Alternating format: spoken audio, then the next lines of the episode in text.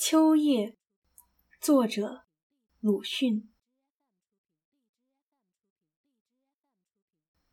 在我的后院，可以看见墙外有两株树，一株是枣树，还有一株也是枣树。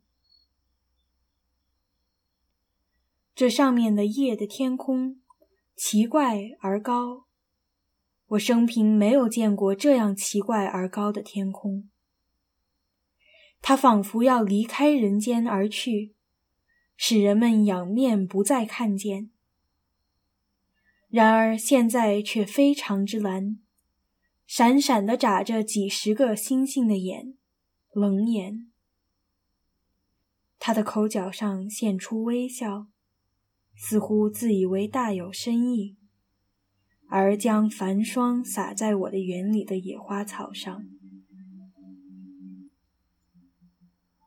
我不知道那些花草真叫什么名字，人们叫它们什么名字？我记得有一种开过极细小的粉红花，现在还开着，但是更极细小了。它在冷的夜气中瑟缩的做梦，梦见春的到来，梦见秋的到来。梦见瘦的诗人将眼泪擦在他最末的花瓣上，告诉他：秋虽然来，冬虽然来，而此后接着还是春。蝴蝶乱飞，蜜蜂都唱起春词来了。他于是一笑，虽然颜色冻得红惨惨的，仍然瑟缩着。枣树，它们简直落尽了叶子。先前还有一两个孩子来打他们别人打剩的枣子，现在是一个也不剩了，连叶子也落尽了。他知道小粉红花的梦，秋后要有春；他也知道落叶的梦，春后还是秋。它简直落尽叶子，单剩杆子，然而脱了当初满树是果实和叶子时候的弧形，欠身的很舒服。但是有几枝还低压着，护定它从打枣的干烧所得的皮伤，而最直最长的几枝，却已默默的铁似的直刺着奇怪而高的天空。是天空闪闪的鬼眨眼，直刺着天空圆满的月亮，使月亮窘得发白。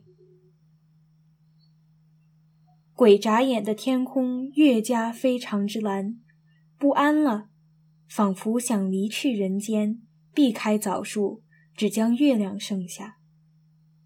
然而月亮也暗暗地躲到东边去了。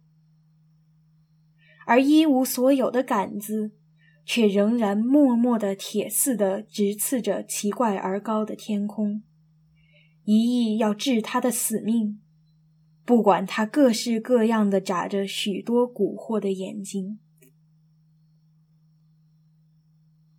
哇的一声，夜游的恶鸟飞过了，我忽而听到夜半的笑声，痴痴的。似乎不愿意惊动睡着的人，然而四围的空气都应和着笑。夜半没有别的人，我即刻听出这声音就在我嘴里，我也即刻被这笑声所驱逐，回进自己的房。灯火的袋子也即刻被我悬高了。后窗的玻璃上叮叮的响，还有许多小飞虫乱撞。